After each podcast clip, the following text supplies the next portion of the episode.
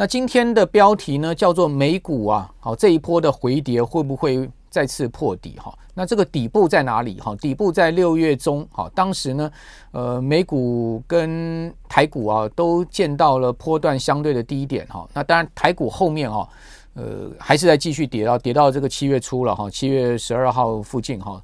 跌破一万四千点哈，那这个之后国安基金进场嘛哈，大家知道就这样把台股拉到了这个呃季线的位置哈，那足足也拉了有一千五百点之多哈，但是呢，今年台股整个波段下跌啊，哦，从年初的一万八千六百点哈，跌到了七月十二号的一万四千点跌破啊，然后整个波段的跌幅啊是相当大哈，超过百分之二十，如果以加权指数来讲啊，柜买指数跌幅更大，那波段的跌点是超过了四千。呃，五百点之多哈，好，所以这个谈了这个百呃这个一百一千五百点哈，那远远呢不及美股本波的哈这个回弹的幅度了哈。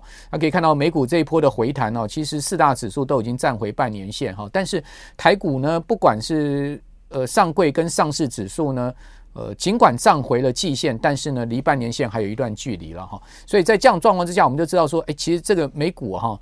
呃，弹的一个幅度跟它上涨的态势是比较强的哈，相对于台股比较强的。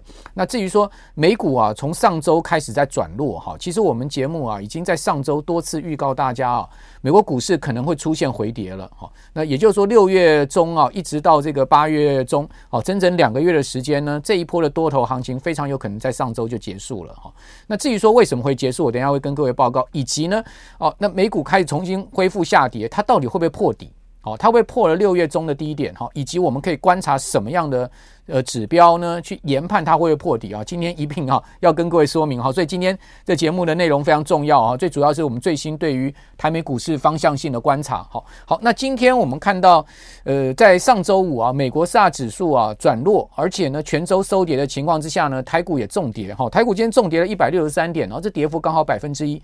哦，加权指数收在一万五千两百四十五点。哦，盘中最深的时候曾经跌过一百七十五七十八点。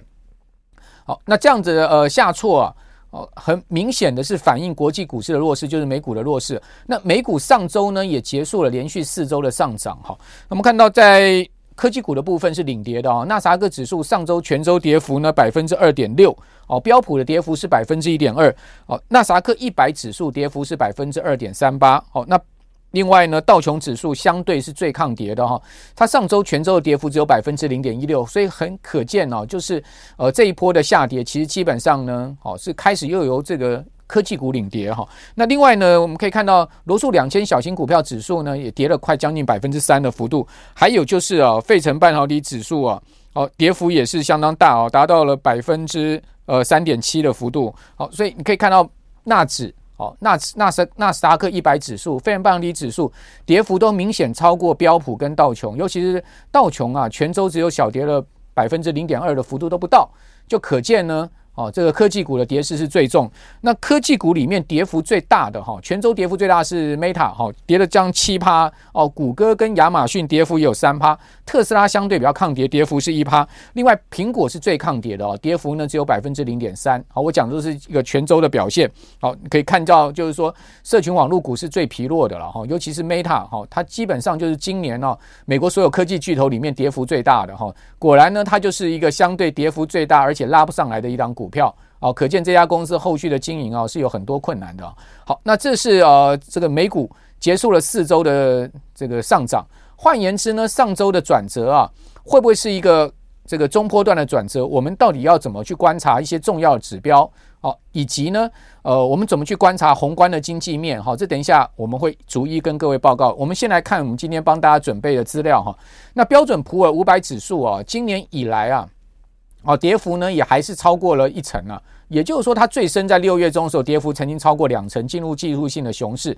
现在目前弹上来之后呢，它事实上它目前的这个跌幅也还是超过一成。好，也就是说，今年还是一个空头结构市场，没有改变哈。那我们看到，呃，今年的美股各月的表现哦，呃。一月份呢，它是下跌五点五趴。好，我们看到这个图表上面第一张，哦，它跌幅五点五趴。然后另外呢，二月的这个整月的跌幅呢是三点二趴。所以一二月呢，哦，都是下跌的行情。那三月哦，连跌两个月之后反弹，哦，三月涨了三点八趴。哦，四月重挫啊，整个月份呢居然重跌了九趴之多。那五月是整个指数是持平的一个月，那六月呢再重挫，好，跌了百分之八点八的幅度，所以四五六哦三个月，也就是说第二季其实是今年美股的主跌段，好，这我之前有跟。我们的观众朋友报告哈，今年美股虽然第一季也下跌，但是呢，好歹人家第一季有一个月是上涨的，而且呢，一二月的跌幅呢，远远没有第二季的这个四月跟六月跌幅来的大。好，所以主跌段在哪里呢？主跌段在四月跟六月。好，那四月跟六月所构成的第二季呢，如果你能避开，你今年呢相对哈，不管在台股跟美股上面损失都会减少很多了。那经过呢两个季度的下跌之后呢，好，美股也终于出现反弹了。也就是说，在整个七月份呢，弹幅非常大哈，九趴。好，那另外呢，八月份到上周好，弹幅呢是百分之二点八的幅度，好，连续两个月的这个上涨。但是你有没有发现，好，八月份的涨幅呢就远远落后七月份了。那八月还没过完呢，所以整个月会是上涨跟下跌呢，还很难讲哈。因为这个两趴呢，哦，兼不到三趴的一个涨幅，非常有可能会在下半月哦给回吐掉哈，那就可能会变成是这个全月收跌的状况啊。因为过去啊，呃，历年来啊，美国股市这百年来的历史哈，呃，八月跟九月向来是最差的两个月份。我记得我跟我们的观众朋友说明过哈，如果我们用看统计数据来看哦，整个八月跟九月其实是不好的月份。那你说，在不好的这个过去这么多年来的一个统计的情况之下，哦，今年本来就是一个弱势的空头形态了，它要好啊也很难了，哈。所以为什么八月哦到下旬开始转弱啊？其实跟它整个过去呃股市的一个交易的这个整个规律性是有关系的哈。这是一个。另外呢，我等下会讲哈，联准会的态度改变也是有关系。很多人讲说，为什么联准会突然又要转成鹰派？哦，这等一下再跟各位报告啊，整个逻辑先把。啊，它顺下来，哈，这个顺下来就先从这个今年标准普尔五百指数啊单月的涨跌幅来看了，哈。好，那我们来看一下，我接下来有把这个整个标普哈，今年从一月到八月十九号，也就是上周五收盘八月十九号，每天呐它的这个涨跌的情况啊，把它用这个表把它呈现出来，好，所以一到八个月我们都有。好，我们先来看这个表，密密麻麻的，好，这个红红绿绿的，好，到底我们要怎么去看它？哦，重点是看出它的一个呃趋势性跟结构性是什么？好，不是只有看这个涨单日涨跌的情况，我们要去看它趋势性跟结构性。好，各位可以看到，今年一月我们刚刚讲一二月都跌，对不对？好，但是跌幅不是说非常大了哈，但一二月都跌。但我们发现哈，整个一月你看到最后一个部分哈，它事实上这个红红绿绿大概是呃交错的情况，也就是说呢。呃，单日上涨跟单日下跌的这个日数啊，差不太多，哈，没有太大的一个呃所谓的差距性，好，然后呢，你会发现有一个比较有趣的情况，就是呢，它都会出现连涨连跌的状况，也就是说呢，它要涨，它就是连续的跌涨，它要跌呢就连续的跌，而一月份比较多的是什么？连续下跌，你可以看到，呃，一月四号啊，一直到一月十号。它连续跌了几天？连续跌了五天呢。一月才刚开始就连跌五天，它是不是已经昭告你今年就不是一个多头年了？好，所以我们常讲，往往从一月看全年，然后就是这样的一个状况。好，美国股市过去有一个定律，就是整个一月下跌，大概全年会下跌了。哈，这个是过去的经验值。那么可以看到，呃，今年开盘就不好。好，开盘的第一个交易日虽然是上涨百分之零点六的幅度，但是呢，它后面连跌了五天，连跌五天之后呢，出现两天的上涨，之后呢又下跌。那再涨一天之后呢？你看到它又连续跌了四天，连续跌了四天，好不容易呢再涨一天，只有涨了百分之零点二八的幅度，它又连续跌了三天，哦，连续跌了三天之后呢，它才出现比较像样的连续两天的反反弹了哈，一天涨了百分之二点四的幅度，一天涨了百分之一点九的幅度，这两天呢，也就是一月二十八号跟一月三十一号。哦，这两天是涨非常多的两个交易日，因为标普有超过单日涨幅两趴，都是大行情哦。这等一下我会跟各位报告。所以你单看一月，哦，呃，即使呢它在最后一月底出现了连续两天大涨，但是全月好仍然是下跌的。哈，我们刚刚有给各位看一下单月的表现。那我们来看到二月，二月的状况就出现比较不不同的状况。二月你有没有发现那个？呃，也就是说呢，它下跌的天数就好像似乎比较少，好，绿色的这个上涨的天数就比较多。但是呢，尽管是这样子，它整个二月还是跌嘛，因为我们刚刚讲一月、二月它都是全月收跌的。那在一月的部二月的部分呢，哦，这个上涨呢就出现了比较明显的连涨，有没有？你可以看到我现在圈圈画出来的地方呢，都是三次的，哦，连续呃有四次，好，整个二月有连续四次连续两天的连涨。哦，但是呢，它连跌的这个呃这个次数也不少哦。你可以看到，呃，它出现过一次连三跌，出现过一次连四跌。好，所以空头市场到底怎么判断？空头上，我们从这单日的涨跌可以看到，也就是说呢，它出现了比较明显的连续性的，而且幅度较大的这个连续性的下跌。那这种通常啊一再出现的话，它就非常有可能是一个空头市场。个股的情况也是一样。好，这是二月。那二月跟一月比较不不同的是什么？它的涨跌天数比较没有像一月这么变化那么大。那进到三月哈，你发现哇，三月我们刚看到全月是上涨，它经过一二月下跌之后，三月反弹，三月你看到它连涨的天数就多了，有没有？它曾经出现过呃两次连续四天的上涨，哦，这个在月底的时候，下半月出现过连续两天四次的上涨，但上半月呢还是这个延续了整个一二月的弱势，而出现过连续四天的下跌，好，但是下半月开始呃平反了，好，所以整个三月呃是呃指数是全月收涨。那进入到四月呢，你可以看到它涨跌的天数又差不太多了。好，那涨跌天数差不太多，看就这样的一个呃涨跌的情况来看，还是空方略胜一筹。为什么？因为空方的连跌的三天的次数有两次，但是呢，连涨两天之后就没有连涨三天了。也就是说，整个呃四月就只有最多涨只能涨两天，它没办法涨到第三天。好，所以。这个就是很明显看出来。那五月我们刚刚看到了，这个五月呃基本上呢是持平的一个月，对不对？四月是一个大跌的月份，哈，四月跌了这个九趴，哈，是今年最主要最大跌幅的单月。如果以标准普尔五百指数来讲，哈，并不是六月了哦，而是四月，它跌幅呢全月是九趴。那五月份呢多空打平手，你会发现，哎，多空打平手的情况之下呢，这个上涨连涨的天数就相对明显出来了，它有两次连涨三天。那连跌呢，就一次连跌三天，其他都是点放的下跌。好，那但问题是呢，五月是一个大震荡月哦。这等一下给各位看一下实际的更进一步的哈，我们的这个统计的情况。好，那六月是大跌月哈，那六月跌幅也将近全月九趴哦。大家可以看到，哇，连跌的这个天数甚至有到五天的，有没有？有四天的，你可以看到它有两次主跌哈，在整个六月两次主跌，一次跌五天，一次跌四天。那上涨呢都没有办法这个连珠炮，好，最多就只能涨两天而已。好，那我们来看到七月哦，七月份哈啊，它就出现了这个多头平反的呃时间来了，就是绝地大反攻了。好，从六月下旬呢，股市就上涨了，对不对？你看到很明显哦，七月就连涨了，有没有？哦，连涨四天，连涨三天，连涨三天，所以整个七月份它有一次出现了连跌五天的情况。哦，不过这五天呢、跌幅呢都不到一趴，只有一天到百分之一点一五的幅度，其他四个交易日哈都在一趴以下，都是微跌。但是它连涨呢，它有出现过一次四天连涨，一次三天连涨，好，还有另外一次三天连涨。好，所以为什么七月整个全月是收涨？好，你会看到多方的气势出来了。好，所以。呃，我们怎么去看多头空头？要看它有没有连涨连跌。好，这是一个判断方式。就是说，另外呢，连涨连跌的这个呃天数，哈，交易天数以及呢它的幅度，这是一个很重要，从整个趋势面上去观察。好，那至于说八月到现在，好，是一个小多方小胜的格局。那八月你可以看到，它事实上涨的天数也比较多，而且出现过呢，呃，一次三天连涨。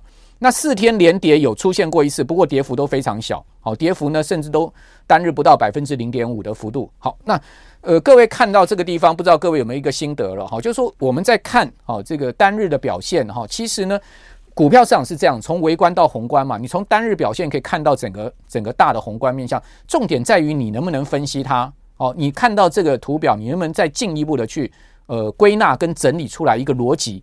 哦，股票市场其实呢最重要，不管这个别公司的研究，整个方向性的研究，投资的研究呢，你必须要归纳出一个重要的逻辑。好，那什么样的逻辑呢？我现在给各位看一下啊，我在呃这个假日哈，特别帮大家去归纳出来这个逻辑。这个逻辑呢，就告诉大家，好，整个我们在观察单月的涨跌天数的时候，我们怎么去看它？大家先看一月。一月总共十九个交易日，它上涨只有六天，下跌十三天，所以从涨跌天数来看，绝对就是多空方胜嘛。那下跌十三天，你上涨只有六天，那我把这个下跌跟上涨哈，从这个温和到中度到高度，好，区分三的三个等级。所谓温和是什么呢？就涨跌幅度不到百分之一，我们一般把它叫做温和上涨、温和下跌。那如果呢，它的这个幅度啊是一趴到两趴啊，我们把它叫做一个中度的上涨或者下跌。那如果说它单日的波动超过两趴，好，它的涨跌幅度超过两趴，那我们把它叫做一个高度的上涨或下跌。那我们把这种三个这个等级把它分出来，你就知道说呢，在涨跌的一个整个强度的情况是什么？好，这个叫做逻辑分析、归纳整理。好，我我只是举例啊，用这样子的呃方式呢，去引导各位，让各位知道，就是说我比如说我个人或者怎么在看这个股票市场的哈。大家可以看到一月份十九个交易日，十九个交易日呢，呃，以上涨来看的话，小于一趴有四个交易日。好，那在这个中度的部分有两个交易日。那没有强度上涨是零天，好，所以呢，它上涨六个交易日里面呢，大部分呢是属于一个温和上涨，好，小幅上涨。那一趴到两趴只有两个交易日，但下跌呢，各位看到下跌它总共一趴以内有七个交易日，然后一到两趴有六个交易日，所以你从这样的一归纳之后，你就知道说一月份它就是一个空头上，它下跌的一个强度就是相对强，对不对？这样一比就很清楚了。好，那接下来我们来看二月。二月呢，总共十九个交易日，哈，上涨九天，下跌十天，它还是下跌的天数大于上涨天，它已经，但是它已经比较趋近了，好，不像一月差距这么大，哈。那我们可以看到，二月上涨，哈，小于一趴是五个交易日，一到两趴是三个交易日。那下跌呢，好，它的这个小于一趴下跌是四个交易日，一到两趴下跌呢是呃四个交易日，好，所以你会发现，哦，这个呃一到两趴，哦。两趴以内的，基本上上涨跟下跌的天数是完全一样，就是八个交易日。但是呢，你看到大于两趴的哦，哦，二月有两个交易日，就是高度下跌的有两个交易日，那呃高度上涨只有一个交易日。所以这样看起来你也知道啊，还是空方胜。那三月呢，各位看到不一样了哈，三月更趋近了哈，十总共有二十三个交易日，三月哦，那十一个交易日上涨，十二个交易日下跌，那整个三月份呢是是整个月是收涨的哈。那呃，小于一趴的上涨是两个交易日，那一到两趴有六个交易日之多，甚至它有大于两个交易日，呃，大于两趴甚至有三个交易日。那下跌呢？哦，温和下跌有七天，哦，然后呢，一到两趴下跌有四天，大于一趴下跌只有一天，有没有情势反转？哈、哦，这个多方力道出来了。那四月呢？哇，这个涨跌天数一下又拉大了这个距离了。好，上涨八个交易日，下跌十二个交易，总共二十个交易日。那二十个交易日，你可以看先看跌的部分哈，大于两趴下跌有三个交易日之多，一到两趴下跌呢五个交易日，这样就八个交易日，就是很明显的，一趴到两趴以及呢两趴以上就占到八个交易日，几乎是一半个月的交易日呢都是一个比较大幅的下跌，波动大的一个下跌，哦，然后另外甚至有四个交易日是温和下跌，上涨呢它就涨不太动，它它这呃五个交易日八个交易日上涨，其中有五个交易日是只是温和上涨。哦，一到两趴只有两个交易日，甚至大于两趴就有一个交易日。好，所以为什么四月份它又出现了一个呃相对弱势的结构呢？就是这样一个情况，而且整个四月份大跌了九趴。哦，就是因为它的那个大幅波动啊，哦，超过两趴以上的这个交易日啊，高达三天了哦。那五月份你说，哎，那五月份上涨的天数反而大于下跌的天数，十一个交易日上涨，下跌十个交易日。那你会发现五月份哈，它大跌的日子也多，好三个交易日，好大跌两趴以上。但是呢，你会发现它大涨啊，也有四个交易日啊。所以五月份是一个标准的非常大的打底波动盘。好，什么叫做打底波动盘呢？就是经过一一月到四月的下跌之后呢，五月份它开始在低点出现震荡了，好出现大幅的波动了。所以你发现。五月总共二十一个交易日，里面有三分之一的这个日子呢，它是都出现两趴以上的波动，哦，两趴以不是波动啊，两趴以上的涨跌啊，收盘两趴以上的涨跌，哦，这个是比较少见的哦，三分之一个交易，然后三天就有一天出现不是涨两趴或者跌两趴，这个是标准的大波动盘，好，那你可以看到这个大波动盘之后，五月之后呢，六月份，诶。六月份呢又出现大跌了，为什么？因为大于两趴呢，总共有五个交易日之多啊！哇，这真的是一个很重伤的一个月啊！因为超过两趴大跌，总共有五个交易，全月呢二十一个交易日，就有五个交易日超过两趴的下跌。那上涨呢涨不动，好，只有两个交易日是涨超过两趴的。好，这你就发现六月份在五月大幅波动之后，六月继续下。那这个六月继续下呢，就是让市场清洗浮额了，哦，所以呢，为什么六月下半月开始拉升，就是因为经过四月大跌，那五月又大波动，好，然后六月又再继续大跌，所以呢，市场现在信心几乎全没了，哦，就几乎已经是该出掉股票人都出了，所以呢，自然自然就拉上来了，这就是这样的一个股市，常常是这样的一个状况，哦，七月份我们知道说七月份就转多了，对不对？而且是大涨九趴的一个月，哈。你发现七月有没有大幅下跌两趴？没有，零个交易日哈。然后呢，超过两趴上涨有五个交易日，一到两趴上涨有五个交易日，小于一趴的上涨有五个交易日。所以呢，总共上涨了十二个交易日，只有下跌八个交易日。好，多空逆位，好，多空又颠倒过来了，多方气势又出来了。这是整个七月。好，那九月份呢？你发现哦，九月份为什么我们讲美股涨不动了？可能要出现空方回跌。好，最主要原因是它的下跌天数明显高于上涨天数了。好，到九月十九号，十五个交易日，它下跌九天，上涨只有六天。那另外呢，它并不是一个强力的一个好像要空方要大跌的，因为它并没有超过两趴的下跌。没有一个交易日超过两趴，even 上周五美股大跌，但是标普跌幅也就一趴多。好，那一到两趴的下跌也只有一个交易日，那小于一趴的下跌有八个交易。换言之呢，八月份呢、哦、到上周五啊，美股呢它其实是一个温和下跌，好，跌势都是比较温和的。那上涨呢，它的涨势还是比较强烈哈，因为它有两个交易日上涨。好，那一到两个一百分之一到百分之二的上涨幅度呢，有两个交易日，那有呃小于一一。小于一趴的上涨，温和上涨有三个交易日，所以它的涨的天数虽然少，但是它有一个交易日是出现两趴以上上涨，而且呢有两个交易日是介于一趴到两趴。好，所以它的这个全月到目前呢，到这个呃八八月十九号仍然是一个收涨的格局哈，这个全月还是一个小涨的格局。但是为什么讲说它强中透弱了呢？因为它的下跌跟上涨天数已经出现了一个逆位，好，又逆转了。好，因为下跌又多到九天了，上涨只有六天。那它为什么还可以全月到现在目前是涨呢？是因为它靠单日大涨，好把这个盘撑出来。但问题就是说，呃，下面会不会出现更明显的跌势呢？就是未定之天了。好，所以下半月很难讲。哈，那我们来看到最后做的结论是什么？结论哈，就今年一到八月哈，美股的标准普尔五百指数这个最重要指数呢，我们做几个结论给大家参考哈。就说下跌月份哈。只要是下跌的月份，好，它的涨跌天数差距一定较大，好，这是第一个结论。第二个呢，下跌月份呢，中高度下跌，所谓中高度下跌就是超过一趴，哦，到两趴这是中度下跌，超过两趴就高度下跌。这个下跌天数呢，会超过全月温和下跌天数，哦，这个就关键哦。也就是说呢，呃，在不到一趴的这个跌幅的天数里面呢。基本上它会在全月的这个下跌的总天数里面，哈，它会是相对相对比这个中高下跌天数还少的，哦，就就是中高天数应该这样讲，中高天数很明显的 dominate，好，主主导了这个整个月的跌跌势，哦，这个就是第二个结论。第三个结论呢，大跌月份哈高度下跌，我们讲高度下跌超过两趴的天数呢，我们可以看到今年以来美股一到八月都超过三天，甚至更多。哦，也就是说，标普只要单日出现两趴的跌势，你就要非常小心了啦。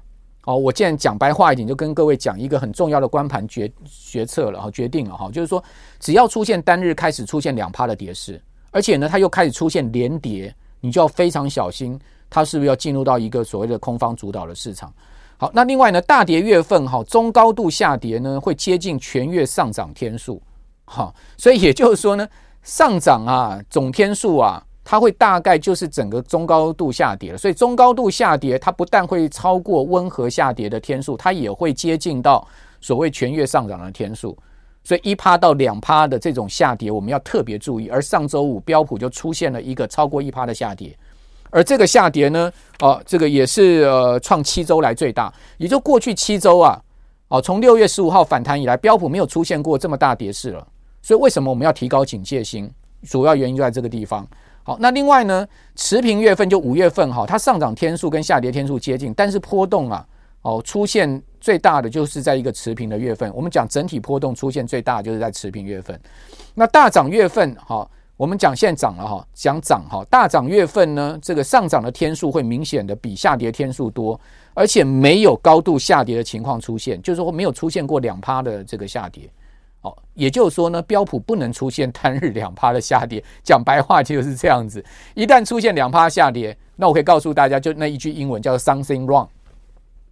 那这个 something wrong 呢，是基本面 wrong 还是废的货币政策 wrong？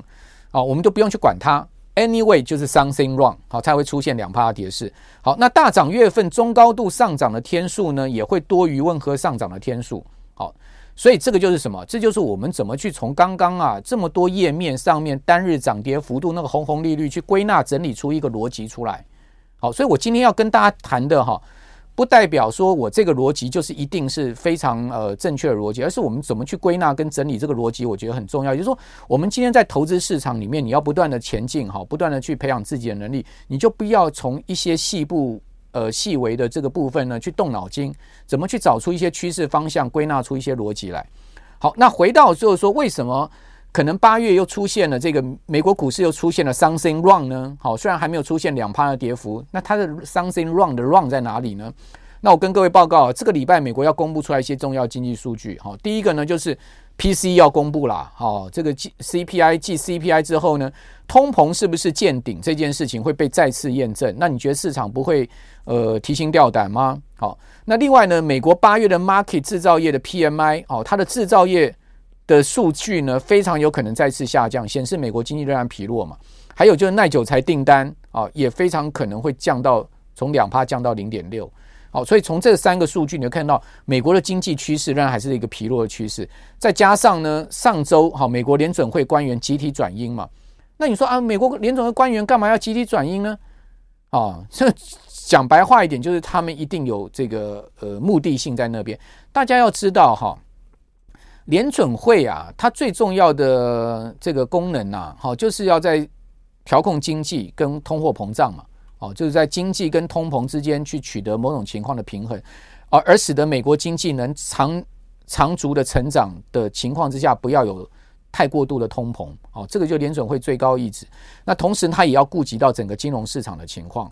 呃，因为一个国家没有经资本市场，就没有这个整个所谓呃经济的支柱，这个事情是非常明显的。所以，呃，其实资本市场是极为重要的哈，债券市场这个股市是是非常重要的，对一个国家的经济来讲是非常重要的哈。所以，怎么样让资本市场蓬勃的发展，是一个非常关键的，对于呃经呃经济来讲，对于产业发展来讲是非常关键的一件事情。日本不就讲了吗？日本在一九八零年代半导体全世界第一啊！如果以制造比重来讲，日本在八零年代半导体制造比重是全世界百分之五十啊！为什么现在掉到几乎快零了？哦，为什么被台湾、韩国追赶上？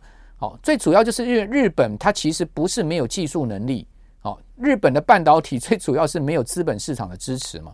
因为在一九八五年到一九九零年，日本整个泡沫化之后，它的资本市场就垮掉了嘛。哦，那那个企企业都在。呃，讨论所谓的资产负债表的破坏，好，所以呢，在没有资本市场的支持之下，尔必达这些公司全部垮掉嘛，所以才导致低润让给了这个韩国嘛，对不对？当年台湾的低润不是也跟着尔必达垮掉吗？哦，经济部本来想要这个用国家用国家整体的力量呢，把这个尔把低润弄起来，后来也没没成功嘛，哦，就被韩国鬼话旁起嘛。就是这样子吗？所以日本现在在讨论，就是说他们现在在检讨，就是说其实日本不是没有半导体技术，而是整个资本市场没有的，没有搞好去支持这个这一块。我认我个人认为是非常有道理的，因为呃，日本过去二十年企业一直都在谈这个资产负债表的这个崩坏，哦，而使得呢他们空有技术，哦，但是呢没办法这个扩大发展，好，那这个是另外一回事。所以说呢，回到就是说联准会他们太清楚资本市场的重要性。美国股市不能垮的，美国债市也不能垮，这是美国的最重要的国家战略力量。好，那这个战略力量呢，一定要靠这个华尔街、靠联准会把它撑起来。好，所以他们任何指引方针都会依照这个最高国家准则而行进的。好，这是我个人的看法。同时呢，呃，他在这样的一个行进之中呢，他要去引导市场，好，做出决策。好，也就是说呢，联准会这些官员呐，他们对外的讲话其实都是有目的性的。哈。你不要觉得他们都是个人 free will、个人自由意志的发挥，我个人认为根本不是这样子的。他们透过不同的人的扮演的角色去发言，而使得市场形成一个所谓的共识。而直到联准会要开会之前呢，联准会就顺理成章的按照这个共识去做利率决议。而使得市场没有意外。事实上，这个市场共识是怎么出来？市场共识还是联准会 create 出来的嘛？就是联准会喂养出来的一个市场共识。它喂养出来一个市场共识之后呢，它再按照这个市场共识呢去执行它的政策。这就是联准会的所谓的这个货币操控的艺术。好，我个人认为是就是这么一回事。好，所以呢，联准会官员这次再度转鹰，就是他们在意图再去要调控市场的一个呃所谓他们的共市场的共识跟方向。哦，包括布拉德，你不觉得他一下鹰一下鸽吗？哦，到底他是鹰还鸽？很多人搞不太清楚。事实上，你也不用去搞他，搞清楚他鹰还鸽。他讲的每一句话都是有目的在后面的。他又说什么升息三嘛？哦，堪萨斯的联准会主席乔治说什么加息充分理由啦？旧金山的戴利讲说很难见到通膨已经见顶这样的说法了。好，都在为本周五哈这个全球央行会议联准会主席鲍尔要发表谈话在铺梗嘛。好，那 CPI。七月，哦，市场预呃市场的看法是呃可能见顶，但是要等到这个礼拜要发布的 PCE 来验证。那至于说会不会见顶，我觉得也没那么轻松。为什么？因为整个 PC CPI 里面百分之四十二的权重是住房，住房还在继续上升，食品啊这些东西只有占八趴到十二趴。它其实能源食品的这个权重远远不如住房的这个成本的权重。哦，所以你可以看到他们在台面上不敢放松的原因是什么呢？哦，因为整个通膨仍然是非常高，八点五。那另外呢，呃，住房的成本仍然是持续在上升，而且是居高不下的。哦，所以你说站在决策官员的角度上，他们能放松吗？哦，能让市场认为说升息已经告末端了吗？当然不能，不能让这个所谓的预期心理啊，这个所谓升息告末端的预期心理重新燃起嘛。好，住房成本各位可以看到，哦，我现在给大家看的字卡是持续在上升，我们就不多说。那联准会哈，现在目前可能的想法是什么？好，我个人认为啊，他们可能想法，第一个呢，美国现在薪资的增幅仍然创历史新高，好，这个薪资推动物价的哈这种风险呢仍然很大，好，也就是所谓薪资物价螺旋的问题。另外，住房成本居高不下，好，这个是台面上的这个，我觉得他们开始又转鹰，要引导市场共识的一个主要原因。另外呢，台面下的原因是什么？美国股市的中期底部已经浮现了嘛？我们刚刚讲说，经过呃七月、八月、哦六月下旬、七月到八月的大涨之后呢，美国四大指数都站回半年线，中期底部浮现。换言之，联准会卖权就可以退场了嘛？就是说，在这个地方暂时没有更大的一个空方压力去破坏市场的情况之下，诶，我让市场稍微回跌一点也无所谓嘛。本来股市就要涨涨跌跌，谁跟你讲说要一路上涨？更何况现在经济基本面能匹配现在股市一路上涨吗？那不就是自欺欺人的事情吗？那既然它不能匹配，那我为什么不放手让它稍微回跌之后呢？震荡震荡再往上拉呢？这种方式用时间化解空间的方式，应该对呃资本市场走得会更健康吧？哦，如果你是聪明的决策官员，你应该从这样的角度去思考，而不是让这个股市一路拉上去吧？是不是拉上去拉到高点，它不是还是要崩下来吗？那你到时候崩下，你不是更难收拾这个局面吗？你不如让它好操控一点，对不对？伸缩弹性自如一点。好，如果我是决策官员，我一定会这样子去思考跟规划。好，那他们会不会这样去思考跟规划？那我们当然可以去想见。那另外呢，你们发现啊，这个美国股市啊，到上周啊、上上周啊，开始这个迷因股的炒作风气又又再起。如果大学生都去炒股了，如果大学生都去搞诈骗了。我请问你，谁还要进入到就业市场啊？谁还要老老实实工作，一个月去赚那四万块、五万块的薪水啊？啊，一个月可以赚一亿美金啊！这种东西那边胡扯乱盖的话，我请问你，这个对美国的经济跟就业市场发展是健康的吗？哈，就好像台湾是一样的道理嘛。好，如果这什么人都在搞诈骗了，那我请问你，台湾还有人要愿意挣这个好好工作吗？是不是就变成是这样子了啊？啊，这个。这个我想，作为政府决策官员，他们看到这种情况，一定不乐见了嘛。他怎么样也要把这种所谓的炒作风气给它扑灭。那什么叫炒作？你看到 BBBY 就知道叫做炒作啊。从七月初四块美金涨到三十块美金，这涨了多少？这涨了五点八倍，是开什么玩笑啊？一天各位看到这根红 K 棒，它可以涨八十趴哎。那这家公司是什么公司？这家公司是一个现金都快断炊的公司啊。哦，他去年。第二季的时候，它它的现金跟等值物品还有十亿美金，它现在到今年第二季财报公布出来，它只剩下一亿美金了，已经快没有现金，还有两亿美金的欠款呢。哦，你去上这家公司的网站去看 BBBY 的网站，它所有东西都在打折大拍卖，甚至就降价百分之九十的商品都有哎。哦，今天到了一家快要垮掉的公司了，居然股价可以炒了大涨五点八倍。哦，那这个还传出了一个大学生。哦，因为这档股票一个月赚了一亿美金，我请问你，你是决策官员，你能做人做看这种歪风四起吗？是不是？道理就很简单了嘛。所以为什么要把这个市场打下去？原因很简单嘛。如果大家都在那边炒这种所谓民营股、炒 Gangstar，、炒 AMC、炒这种没有基本面的股票乱搞，那我请问你，那谁还要工作呢？经济会呃好的发展嘛？更何况美国现在的生产力持续下滑，生产成本持续让大幅拉升。大家看到看看到这两个数据，你就看到就吓吓一跳了。这个 gap 拉得这么大，好，然后劳动参与率在这个下滑，代表退出职场人越来越多。那如果天天还在那边炒股的话，我请问你，谁要去工作？哦，是不是？所以说，从正常的、健康的这个经济角度来发展，绝对不会乐见这种所谓的投机风再起了哈。GameStop，好，你可以看到它也从呃这个二十块美金左右涨到这个四十块。那这个 BBBY 是谁炒的？BBBY 就是 g a n s t a r 的董事长啊，Cohen 在炒啊。好，他不是就说他出清了所有 BBBY 的股票吗？BBBY，你看到它股价是不是出现连续的崩盘呢？那你是不是不不是一个标准的炒作是什么呢？所以你说，哎，台湾人会炒股，我告诉各位，老美才是老老祖宗了啊！啊台湾的股市也不过六十几年的历史，美国人是超过百年的股市历史。股票虽然是荷兰人发明，但是被美国人发扬光大。你说谁真的会炒股？哦，一天可以炒股票涨八十趴，不是台湾，是美国人了。好，美国人才会炒股了，老美才是真正炒股专家了。好，那呃，以上呢就跟我们的。亲爱的观众朋友啊，今天就分享到这边了，让大家去思考一下。好，现在我们所处的整个宏观环境，哦，跟我们所所处的这个资本市场的情况是什么？好，我们是我是阮木华，我们就下礼拜再见了，拜拜，谢谢。